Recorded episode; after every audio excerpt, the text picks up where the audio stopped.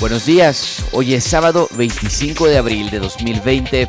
Soy Josué Ortiz y esto es Diario en su Gracia, un repaso de las noticias más importantes en el mundo hispano dadas con una perspectiva bíblica.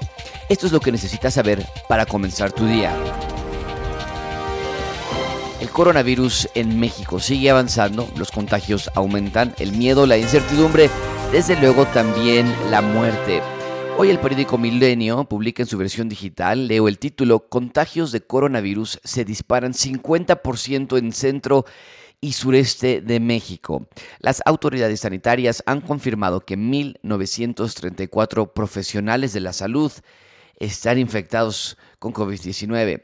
La incidencia de contagios en México creció 45.1% en los primeros cuatro días de la fase 3 de la epidemia de COVID-19, siendo las zonas del sureste y centro las que tuvieron el alza porcentual más elevada. Los reportes diarios que ofrece la Secretaría de Salud revelan que el 20 de, que el 20 de abril había 8.772 diagnósticos positivos, pero hasta el corte de ayer ya sumaban 12.872, o sea, más de 4.000 casos en aumento. Además, la cifra de transmisión del virus se incrementó 10.7% con respecto a los 11.633 casos reportados el 23 de abril, un promedio similar al aumento de 10.3% de un día anterior. Incluso en el Estado de México se observó una alza del 121.1% entre lo que se reportó durante la conferencia vespertina del 20 de abril y los resultados ofrecidos ayer por la noche. Asimismo,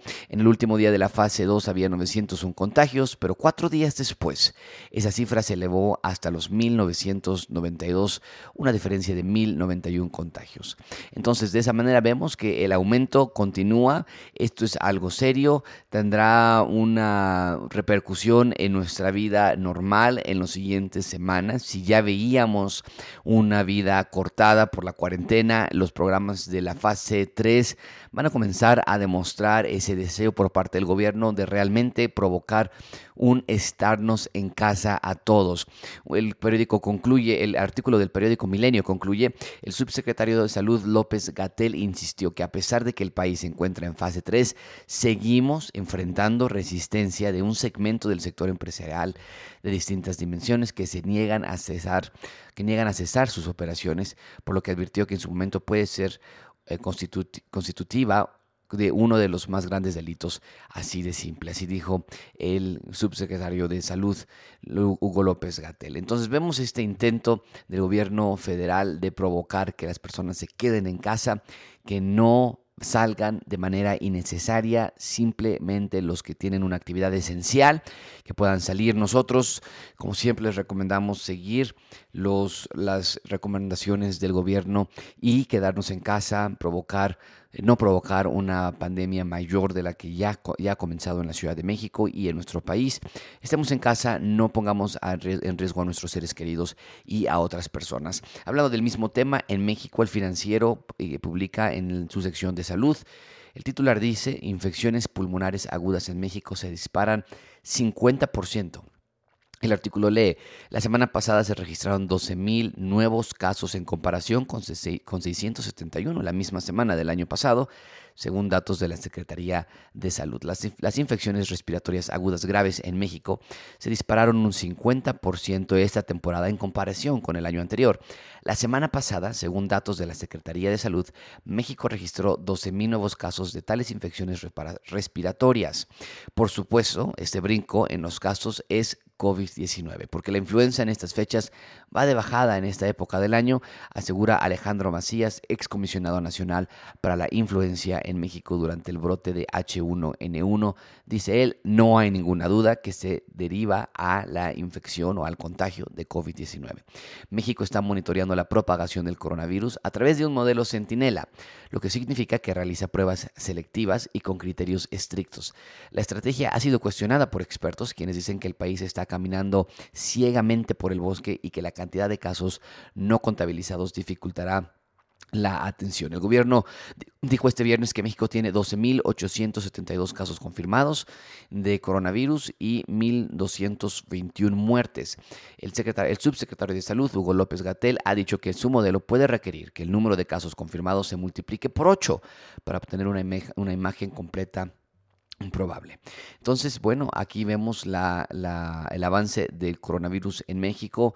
Es momento de tomar nuestras medidas de precaución, es momento de ser serios. Si hay una dificultad que se va a acentuar es en este momento.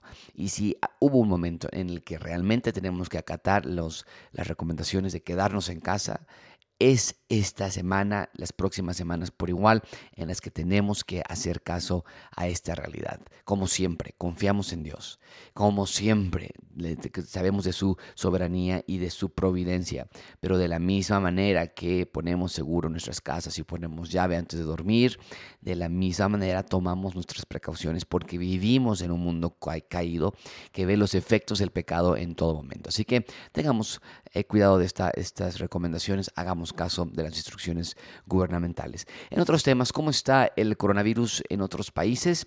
Eh, nada más quise traer uno de ellos. Obviamente hay muchísimos países en los que podríamos hablar, pero Venezuela es un caso interesante por los problemas geopolíticos que se encuentra ese país ya de antaño ya desde la dictadura del presidente Chávez y hoy ya también con la dictadura del presidente Maduro. El periódico El Clarín, es, en su versión digital, en su sección de Mundo, publica un artículo que está titulado Escasez de insumos esenciales, coronavirus en Venezuela, saqueos y un creciente descontento social en plena cuarentena. Eso es lo que dice el artículo, leo de manera textual. En plena cuarentena, para frenar la pandemia del coronavirus, Venezuela fue escenario esta semana de numerosas manifestaciones que, aunque pequeñas, se cobraron la vida de un joven en el estado de Bolívar y causaron un número indeterminado de personas heridas o detenidas, así como de comercios saqueados. Estas, estas protestas se suscitan en medio de un estado de alarma decretado por el presidente venezolano Nicolás Maduro, que obliga a los ciudadanos a estar confinados en sus hogares para evitar la propagación del COVID-19, una pandemia que hasta ahora ha infectado a 318 personas en el país y ha dejado a 10 muertos. El artículo continúa diciendo, es realmente crítico, la crisis social se agudiza porque el venezolano no tiene para cubrir el día a día. Dijo al recordar que la mayoría de los venezolanos ganan menos de 10 dólares al mes mientras que la canasta de alimentos básicos cuesta cerca de 400 dólares, opinó el diputado José Antonio Mendoza, que es representante de esa entidad en el Parlamento venezolano. Están en medio de protestas, desde luego, están en medio de una crisis política y el líder opositor Juan Guaidó, el artículo concluye, reconocido como el presidente interino de Venezuela por medio de, por, medio de centenar de países, ha sido el principal difusor de estos reclamos a través de las redes sociales, en las que advirtió que en medio de la pandemia se ha agravado la crisis por el hambre y el desespero entre los ciudadanos. Venezuela, Venezuela con el coronavirus no es una receta muy recomendable para un país que ya traía problemas económicos, ya traía problemas inflacionarios, ya traía problemas de política interior, de política exterior también. El coronavirus no va a ser algo sencillo y sentimos realmente más allá de los problemas políticos que pueda tener Venezuela, sentimos por las, por las personas que viven allí. Y yo he tenido la oportunidad de platicar con venezolanos que están extremadamente preocupados por las condiciones en las que sus familias viven allí en Venezuela y esperan que pronto haya un despertar del pueblo venezolano y que puedan regresar a un gobierno democrático, igualitario, equitativo, eh, representativo en Venezuela. Pero el problema no nada más en otros países y en México y en otros lugares también, no nada más es el coronavirus. El problema de nuestro planeta es el ser humano y lo demuestra la clase de disturbios, de problemas que se encuentran en otros países. Déjame darte tres artículos que específicamente hablan acerca de esta situación. El gobierno, el periódico del país, publica un artículo en su sección de internacional donde lee así el título, 13 detenidos tras una nueva noche de disturbios en las barriadas de París. Esto es ahí en Francia. Este periódico español habla acerca de las dificultades que Francia está teniendo de nuevo en medio del coronavirus, en medio de la pandemia, de nuevo con sus ciudadanos también en protestas. El artículo lee, a pesar de que la venta de cohetes y petardos lleva dos días prohibidas por decreto policial, decenas de jóvenes volvieron a lanzar la noche del miércoles este tipo de artefactos contra agentes desplegados para controlar los disturbios que se llevan produciendo desde el sábado en varios puntos de los alrededores de la capital francesa. En total, 13 personas fueron detenidas por, unos, por incidentes que, no obstante, están lejos de ser considerados una, de las, una, una réplica de las más violentas revueltas que vivieron en 2005, aquellos momentos muy complicados que vivió Francia. Aún no ha llegado allí, sin embargo, sí es un recordatorio de las dificultades que ese país ya lleva. Lo que sucedió fue un accidente eh, de un joven que estaba siendo perseguido por una patrulla francesa en una, en una de las zonas donde más personas eh, inmigrantes viven. Muchísimas personas migran hacia, hacia Francia, de, particularmente de África y de otros países también. Pero el punto es que hay una oleada de tal vez de... Eh, violencia contra este, este grupo de personas que están allí, racismo. Y entonces cuando este joven murió porque fue eh, de, eh, arrollado por una patrulla en, en, esos suburbios de la capital francesa, bueno, desde luego provocó una oleada de violencia entre otros inmigrantes que se están protestando por este asesinato que ellos consideran producto del racismo. Y, y esto nos demuestra la dificultad de vivir en este planeta. En todos los países, en México, desde luego vemos el racismo y la dificultad que nuestros connacionales viven en los Estados Unidos, pero no es nada más allí.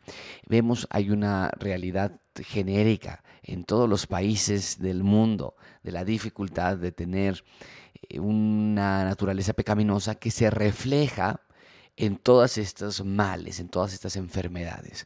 No nada más está eso. El periódico también El País publica otros, otro titular que es de preocupante, es de preocupación. Dice el, el título, Irán responde a Trump que no va a ceder en el Golfo Pérsico. Eso es lo que dice el artículo. Irán ha respondido este jueves a las amenazas del presidente de Estados Unidos, Donald Trump, en similar forma. El jefe de la Guardia Revolucionaria, el general Hossein Salami, ha dicho que sus fuerzas destruirán los buques de guerra norteamericanos que amenacen la seguridad de su país en el Golfo Pérsico. Esto resulta especialmente delicado en medio de la crisis mundial por la pandemia de COVID-19 y el hundimiento del precio del crudo. Esto es lo que dijo el general Hussein Salami. He ordenado a nuestras fuerzas navales que destruyan cualquier fuerza terrorista americana en el Golfo Pérsico que amenacen la seguridad de los barcos iraníes, militares o civiles. Pero ah, para Irán, ha precisado el, el general Salami, la seguridad en el Golfo Pérsico es parte de las prioridades estratégicas. Tan beligerantes declaraciones responden a un tuit de Trump, quien en la víspera anunció que había dado instrucciones a la Marina para que derribara cualquier embarcación iraní que les molestara. Sus palabras, luego matizadas eh, con que no se habían cambiado las normas de combate, aludían a un incidente ocurrido a principios de mes. Estados Unidos denunció entonces que 11 lanchas de la Guardia Revolucionaria iraní se habían aproximado de forma peligrosa y provocativa a varios navíos de su flota en aguas del Golfo, donde realizaban unas maniobras. Allí está la fragilidad del ser humano, no nada más en cuestión de salud, no nada más en cuestión de política como en Venezuela, sino también en cuestión de de aspectos militares, bélicos. Tan frágil está nuestro planeta Tierra que necesita una reconstrucción, pero no como la, la que la Unión Europea está tratando de hacer. El país también publica Plan Urgente. El proyecto para relanzar la economía de la Unión Europea no debe quedarse corto. El Consejo Europeo está comenzando a buscar la reestructuración de la Unión Europea después de esta pandemia. El artículo lee así. El Consejo Europeo ha dado el visto bueno en otra cumbre por teleconferencia al paquete de ayudas de urgencia contra la crisis económica arbitrado por el Eurogrupo y la Comisión por un montante de medio millón de euros y ha asumido la necesidad de lanzar un medio a medio plazo un plan de reconstrucción mucho más amplio de la economía europea una vez que, una vez que los principales estados miembros y el Fondo Monetario Internacional han puesto cifras dramáticas a la grave recesión de duración incierta que la actual parálisis sanitaria desencadena. Es más, lo ha encargado a la Comisión. Este acuerdo de principio no versa aún sobre el contenido concreto del proyecto, menos aún sobre sus detalles, pero ordena su inmediata elaboración, con un calendario acelerado para su eventual adopción dentro de un poco más de un mes. Al inicio de junio debe aprobarse para desplegar sus medidas antes de final del año. Se trata de un ritmo muy brioso para el tradicional y tantas veces desesperadamente pesado de la Unión Europea. Contrasta con la lentitud de, la reacción de esta misma Unión en la gran recesión de 2008. Parece así posible aventurar que quizá los europeos han aprendido algunas de las más amargas lecciones de entonces. Vemos de esta manera que la Unión Europea se da cuenta de la fractura que existe en su asociación eh, continental y quieren repararlo para provocar una más fácil reconstrucción de todos los países que son miembros de la Unión Europea. Sin embargo, nosotros ya sabemos y, estamos convencidos que no hay unión, no hay asociación, no hay país, político, promesa o un, un, paquete económico que va realmente a solucionar el problema del ser humano. El ser humano tiene un problema mucho mayor y necesita, sí, una reconstrucción. Totalmente de acuerdo con eso. Sí, una vacuna, absolutamente cierto. Pero una reconstrucción espiritual en este planeta por medio del Señor Jesucristo. Sí, una vacuna contra la pandemia más grande de todas, el pecado que va a sanar nuestros cuerpos, no nada más del coronavirus, sino de cualquier otra enfermedad.